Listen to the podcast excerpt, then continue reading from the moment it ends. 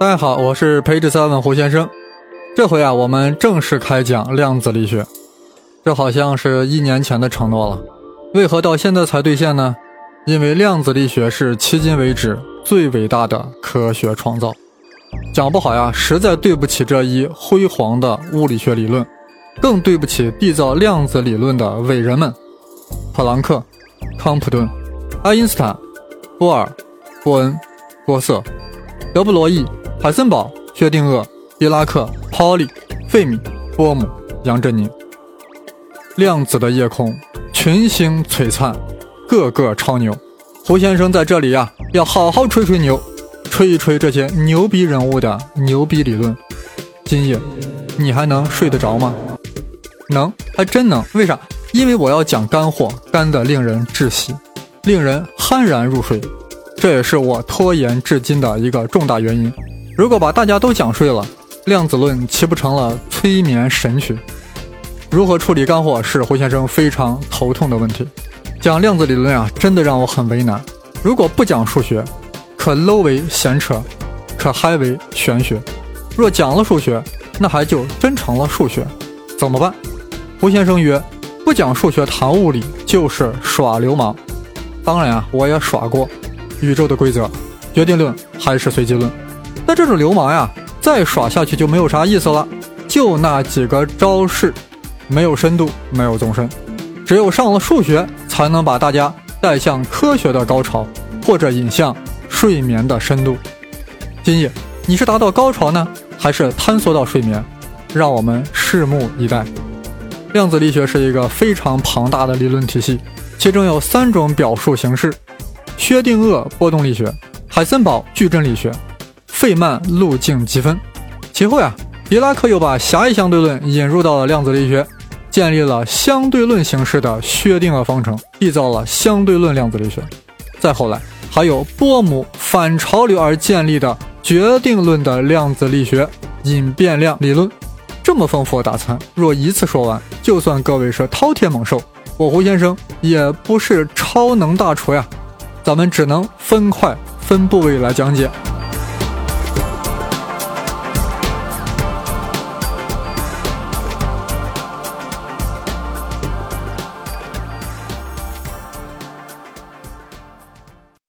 我们先选最容易理解的部位，薛定谔波动力学。说它容易啊，很大原因是因为它只用了一个数学工具——微积分。大家一定要注意啊，薛定谔是相对容易，非常的相对，比相对论还相对。为了把薛定谔这一支讲清楚，我决定搞一个三部曲。啊，你别笑啊，我是认真的。咱要是不分这三步走，光一个薛定谔。就能让我讲晕菜。好，我现在宣布薛定谔三部曲：革命的前夜，量子的诞生；革命的曙光，旧量子论的彷徨；革命的爆发啊，量子力学的横空。等薛定谔三部曲讲完了呀，我们再讲海森堡。当然啊，中间要隔上好一段时间，期间我们聊聊哲学呀，聊聊历史。聊聊文艺，聊聊时政之类的。总之，我们一步一步的来，步步为营，步步莲花。量子一小步，人类一大步。好了，我的开场白啊，算是结束了。现在就要开始量子力学第一分支——薛定谔波动力学的三部曲中的第一部：革命的前夜，量子的诞生。是啊，量子的概念是如何诞生的呢？竟然认为能量是不连续的，是一份一份的，是不可以无限细分的。这和经典物理的观念啊是难以兼容的。就连中国古人都明白：“一尺之锤，日结其半，万事不竭。”难道身段如此软和的能量还不如一尺之锤吗？能量真的如同目前各种书中所说的是不连续的吗？这种观念到底是怎么产生的呢？量子力学的爱好者呀，马上会告诉我们。啊，量子的概念呀，是普朗克所引入的，是为了解释黑体辐射实验而不得不引入的一个新概念。那我要追问，普朗克为何会想到用如此超凡脱俗、如此突破做人底线的概念呢？啊，不要跟我说普朗克很二啊，或者说什么普朗克得到了神奇。若不经过仔细挖掘和研究，我也就只能说普朗克脑洞大开，绝处逢生，呃，普朗克突发灵感，量子缠身之类没有营养的话。别说量子力学爱好者回答不了这个问题，就是很多现在在大学专门讲量子学的老师、教授也难以回答这个问题，因为我们现行的课本都是给大家展示了一个成熟的、完善的量子理论，对于普朗克当年在黑暗中的摸索不再关心。无论是专业书籍还是科普读物，一上来就是在黑体辐射实验中，韦恩公式在短波范围内 OK，在长波范围完蛋；而瑞利金斯公式在长波范围 OK，在短波范围彻底完蛋。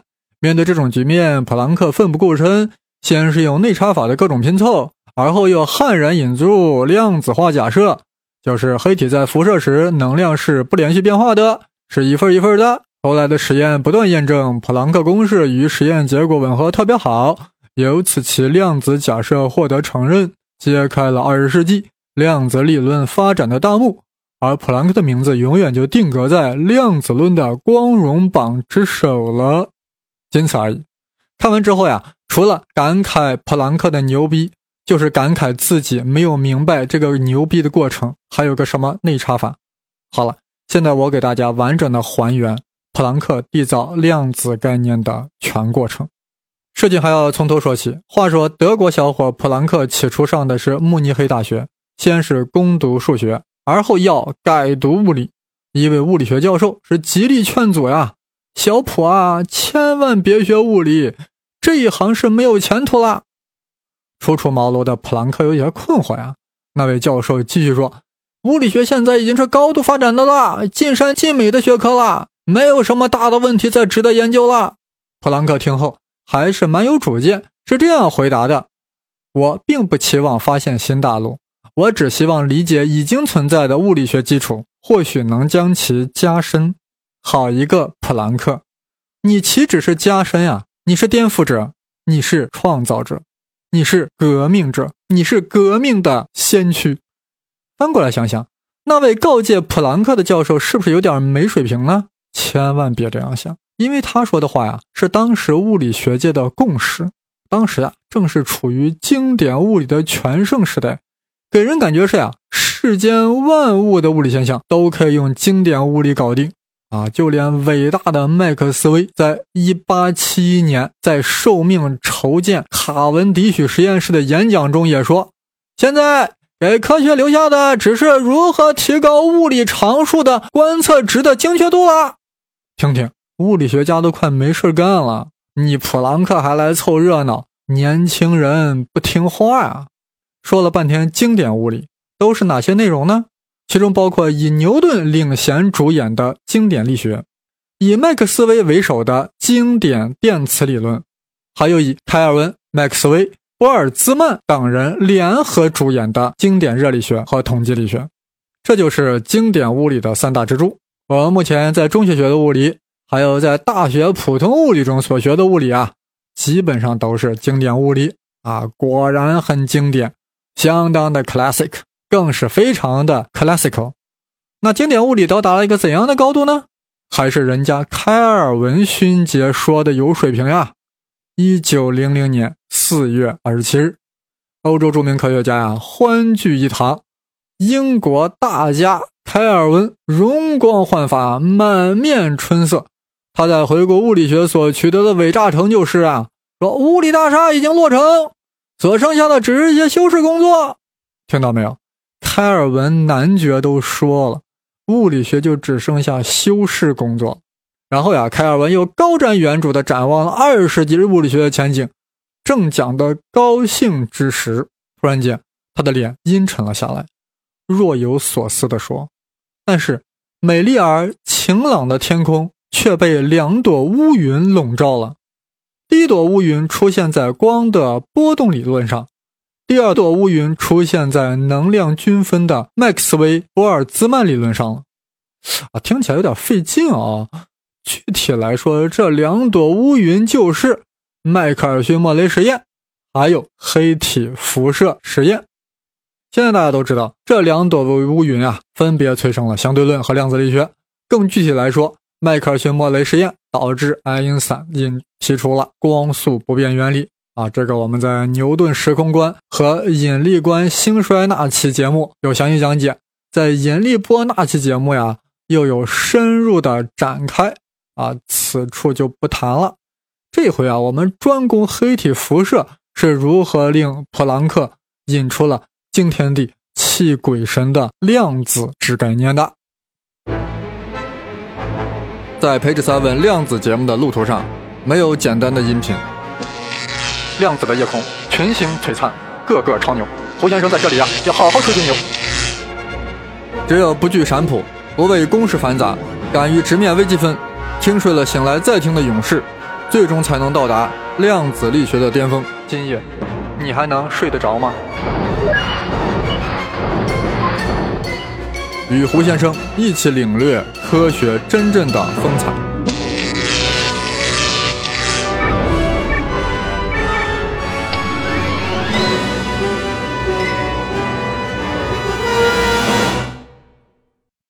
想要了解黑体辐射是如何迫使普朗克引出量子概念？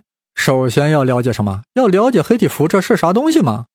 黑体辐射呀，就是一种热辐射啊。任何温度只要高于绝对零度啊，只要它温度高于绝对零度，就会向周围发出热辐射。同时呀，也会吸收其他物体的热辐射。那热辐射到底是个啥嘛？就是电磁波。也就是说，任何物体只要温度高于零开啊。就会向周围辐射电磁波，同时也会吸收其他物体发出的电磁波。冬天若没有暖气，一个空荡荡的教室呀就觉得很冷；但是一个充满了学生的房间就会很温暖。这不是心理错觉，那是每个人都在辐射电磁波啊！电磁波在传递我们之间的正能量，电磁波在传递我们之间的能量，还是正能量。所以啊，我们就暖和了起来。物体因为很多原因都会辐射，比如热呀、电呀、磁呀、离子轰击或化学反应啊。我们把物体因为热而产生的辐射就叫热辐射。也就是说，物体因为拥有某个温度、某个高于零开尔文的温度而产生的电磁波就叫热辐射。太阳也在辐射呀，其辐射以每秒三十万公里速度射到地球上。有人说那是光呀，是呀，是光呀，光就是电磁波呀，热辐射就是辐射电磁波啊，电磁波 不是电磁光是吧？就是在辐射光。我们还知道太阳的辐射有不同的波长，赤橙黄绿青蓝紫。热辐射有什么规律呢？这当然是科学家很想要研究的。但研究任何规律，首先要干嘛？要定个标准，否则没法衡量，对吧？毕竟物体有各种各样，热辐射也有各有不同。科学家决定选黑色物体作为标准，那是因为黑色对热辐射吸收的最多，反射最少。要不咋那么黑呢？光照在它身上，它全吸收了，心好黑呀！我们在夏天为什么要穿浅颜色衣服，而不穿黑颜色衣服呢？就是因为黑色呀最容易吸收太阳的热辐射。作为标准的东西本身是不是就应该绝对标准啊？对吧？黑有多黑？我们当然希望绝对黑啊！就是设想一种只吸收而不反射的物体啊，全吸收了，那不就是绝对黑吗？呃，具体可以这样构建：找一个空箱子啊，内部涂抹漆黑的煤烟，对外只留一个小孔，能让光线进来。啊，就是说能让电磁辐射进来，这样呀，光线一旦进入小孔，就不可能再出去了。也就是说，把进去的热辐射全都吸收了，这个箱子就绝对黑。我们把它叫黑体。啊，如果你觉得箱子听着太俗，你就想象它是一个空腔啊。哎，有人说，为啥进入小孔的光线就再也出不来了呢？它会不会反射回来呢？啊，是这样的，一则是呀，这个枪壁啊，吸收力贼强。刚刚说了嘛，那涂的是啥？漆黑的煤烟啊，那吸收力贼强的。但有人说，再强也有反射啊，是呀。所以说二则呀，枪壁虽然有一定的反射，但很难正好反射到那个小孔上，是吧？所以你反射来反射去，你还是在墙壁内部反射呀。你每反射一次，是不是就吸收一大部分呀？所以最后反射到若干次以后，就吸收没了。等你终于恰巧跑到小孔那跑出去，那几乎已经没啥能量了。哎，这个空腔就是绝对黑体，我后面就简称就是黑体。若对这个空腔加热，那么这个小孔中发出的热辐射呀，那就可以看作是黑体辐射了。大家可以想象，研究这样一个小孔发出来的辐射，是不是也比较方便呀？好了，我们现在把黑体的特征总结一下：第一，黑体能完全吸收外来的电磁波；第二，黑体不会反射电磁波；第三，相同温度下，黑体的辐射比其他任何物体都强。哎，这怎么讲？黑体一方面吸收能力最强，能完全吸收，同时又辐射能力最强，这也不难理解啊。大家想想，吃饭吸收最好的人，吃饭的时候吃的最多，吸收最好的人，是不是干活的时候也最卖力、最有劲儿，对吧？简而言之呀，黑体啊就是以最强的能力吸收和辐射电磁波，并且还处于了吸收和辐射的热平衡状态。哎，那有人说这个黑体跟黑洞是不是可以类比一下？是这样的，黑洞是见啥吃啥，吃完不吐骨头，而黑体啊也是能够完全吸收电磁波啊，所以它们有一个共同的姓黑。但毕竟一个是 black body，一个是 black hole，人家黑体一方面完全吸收电磁波，但另一方面人家辐射电磁波也是最猛的呀，不像你黑洞。通吃一切，只有那么一点点微弱的霍金辐射。霍金辐射这就不讲了，我们原来在这个黑洞那期节目里专门讲过，对吧？好了，我们接着来做这个类比啊。又有人说，只进不出的黑洞，不还对应一个只出不进的白洞吗？那黑体有对应的白体吗？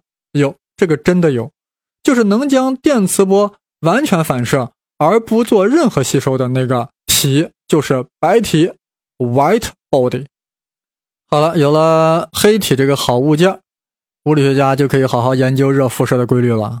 你别说，到了十九世纪后期啊，通过大量的实验观测，还就真就发现了其中一些规律。科学家慢慢发现啊，黑体的辐射能力好像与黑体的形状呀、大小啊、材料呀没啥关系。只跟黑体的温度和辐射波长有关系。这样，根据实验数据，人们就画出了一个在一定温度下辐射能力与波长关系的实验曲线。啊，现在的任务呀，就是要去解释这个曲线，它为啥是这样的？首先是奥地利人斯特芬啊，发现黑体的辐射能量密度呀，与黑体温度的四次方成正比。注意啊。它纯粹是从实验数据中归纳出来的，他也说不清楚为啥是四次方而不是三次方而不是二次方。我们现在就把它呀叫斯特芬定律啊，表达式为 R 等于西格玛乘以 T 的四次方。西格玛，大家注意啊，是那个小写的西格玛，长得就跟那个蝌蚪一样啊，是个常数啊，数值大概就是五点七一乘以十的负八次方。啊，T 啊，答案是温度啦；R 是辐射能量密度，啊，也就是辐射体在单位面积、单位时间发射出来的辐射总能量。啊，我们再看一眼这个表达式：R 等于小西格玛乘以 T 的四次方。然后呀，德国人维恩发现，随着黑体温度升高，它所发射的最亮的光线啊的波长将会变短，也就是说会向紫色光区移动。关键是人家还发现了个关系式，就是 lambda m 乘 T 等于 b，啊，大家知道啊，这个希腊字母 lambda，lambda 长得有点像汉字的那个入啊，进入的入，lambda 下面带个下角标 m 啊，表示这是个最大波长，也就是峰值波长。为啥用 m 表达最大呢？估计是英语的那个单词 maximum，所以公式中的 lambda m。就是黑体辐射的峰值波长，T 是黑体的温度，而 B 又是个常数啊，大约等于二点八九七八乘以十的负三次方，这就是维恩位移定律。再欣赏一下它的风采，lambda m 乘 T 等于常数 b，呃，这个太阳呀，其实就是一个近似的黑体啊，所以太阳的表面温度呀，就可以用这个维恩位移定律来算啊。这个 T 不就等于 B 除以 lambda m 吗？我们又可以测得到达地球的太阳峰值波长是四百七十五纳米，所以就算出了太阳的表面温度是六千一百零一 K，啊，也就是六千一百 K 吧。原来太阳表面的温度呀是这样算出来的，并不是某个奋不顾身的宇航员拿着温度计去测出来的。K 是啥？K 就是绝对温度嘛，就是绝对温度的单位就是开，就是开尔文。不过以上这些成果呀都是维项的实验总结，并没有究其内在原因，而只是概括归纳了实验数据而得到的规律，知其然而不知其所以然。真正牛逼的啊！是其内在的理论构建，一个成功构建起来理论，翻过来就可以推导出刚才那些唯项的实验总结，就如同我们可以用万有引力定律推导出开普勒三大定律一般。所以我现在要讲呀，科学家是如何对黑体辐射进行理论构建的，这个过程啊，相当的崎岖，也是相当的惊心动魄。任何理论的构建啊，都要起始于严格定义。刚才我们提到黑体辐射能力，那到底该怎么样刻画黑体辐射能力的大小呢？首先，我们要考虑是在单位时间内的辐射量吧，对吧？一分钟的辐射量和一百分钟的辐射量有啥可比性？所以就在单位时间。而后还要考虑黑体的单位面积的辐射量吧。你把一个足球大的黑体与汤圆那么大的黑体做比较，有啥意义？所以要单位面积。另外，我们是不是应该？分波长来分别研究呀，有的黑体在这个波长的辐射比较牛，而另一个在另一个波长比较牛，这有啥可比性？所以我们大家就比同一波长，那才有可比性，对吧？所以就要研究在某个波长附近单位波长间隔的辐射。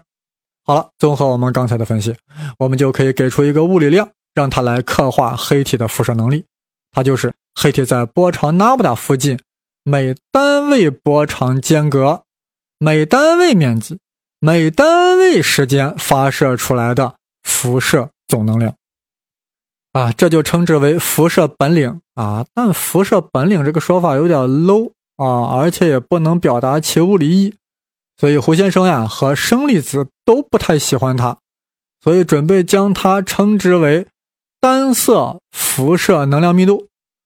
为何约单色？因为是在某个波长那么大附近，故约单色。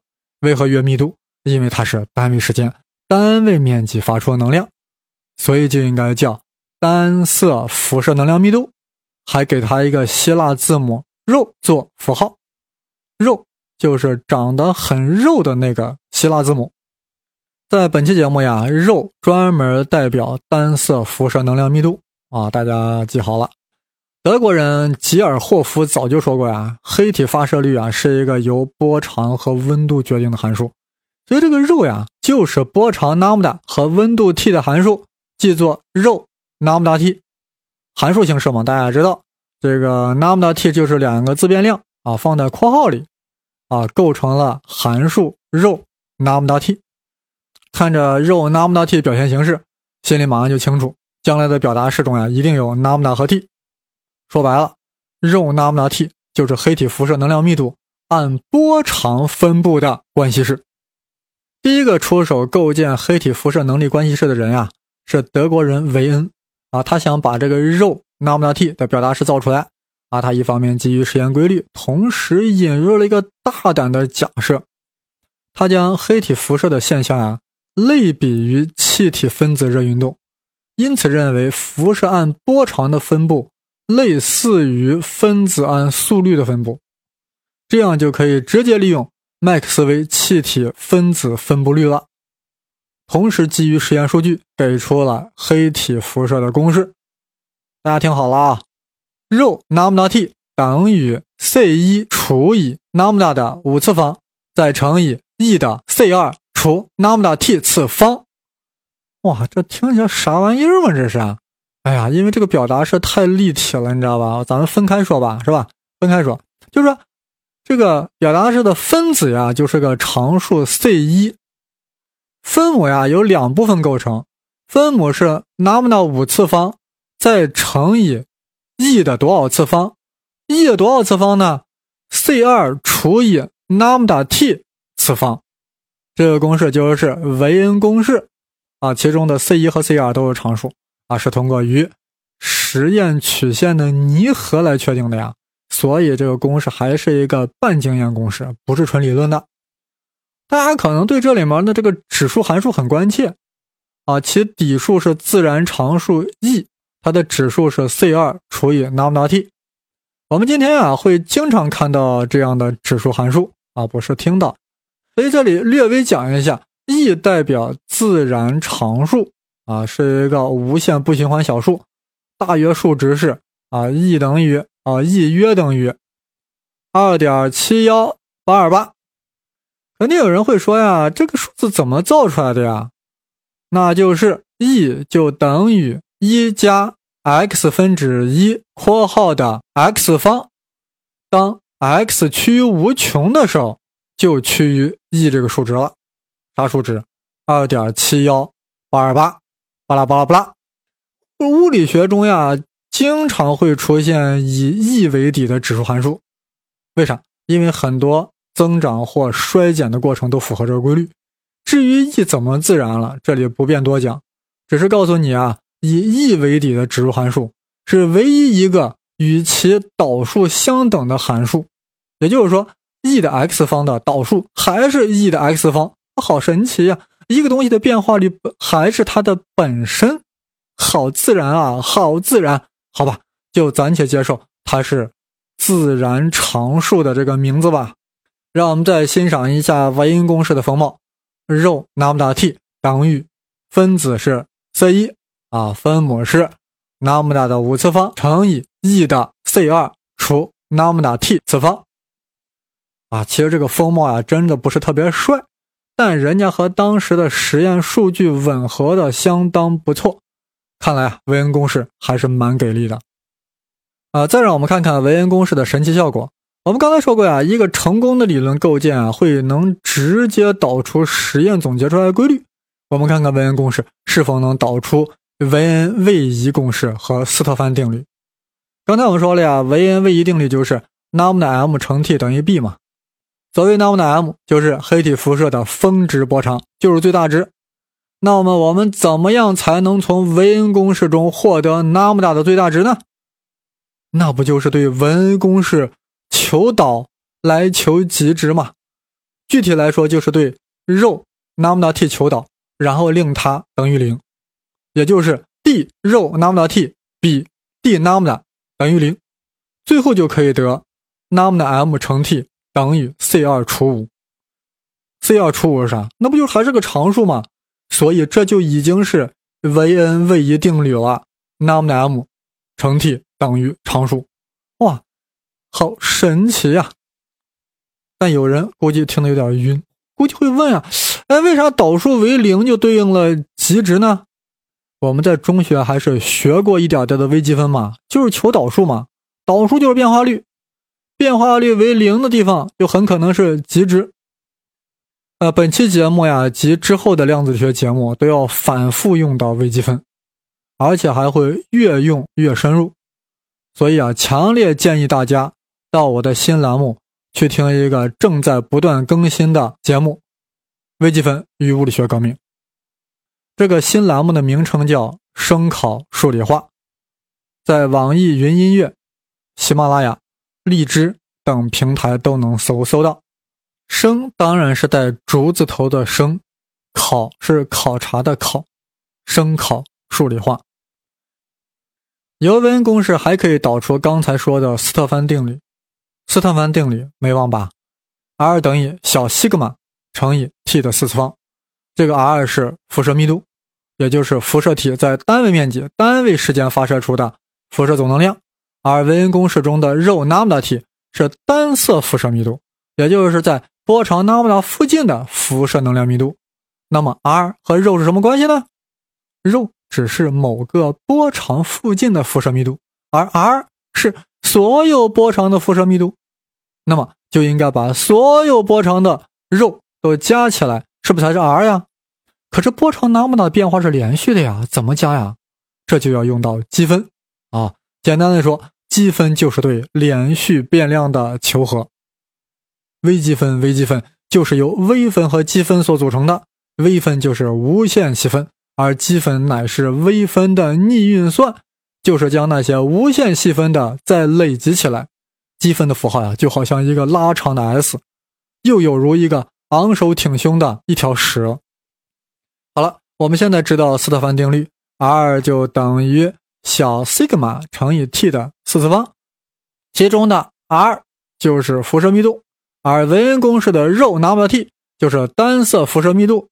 所以将肉对波长那么大求积分，其结果就是 r。现在我们对韦恩公式的肉求积分，那么的取值范围啊，从零一直到正无穷，结果可得 r 等于六倍的 c 一除以 c 二的四次方，反括号再乘以 t 的四次方。这不正是斯特凡定律吗？前面那一大串都是常数吗？不就是 r 等于小 c 吗？乘以 T 的四次方吗？哇，韦恩公式好厉害呀！直接把这几个实验成果全都贯通了。难怪普朗克一开始就盯住了韦恩公式，因为他想呀，用经典热力学理论给出韦恩公式的理论证明。什么意思？人家韦恩公式不都推导出来了吗？还证明个啥呀？你普朗克吃饱了没事干吗？是这样的，韦恩公式也是个半经验公式。普朗克呀，想搞一个纯理论的公式，那普朗克成功了吗？如果普朗克就这样成功了，韦恩就这样正确了，我们这期节目也就到此为止了，什么量子理论也就不会诞生了。如果说韦恩的不朽业绩啊，只是引导科学家走到了量子物理的大门口，那么对我这期节目来说，韦恩只是一个引子，它既是起点，也是靶子。因为打脸的人啊，马上就要来了，还不止一个。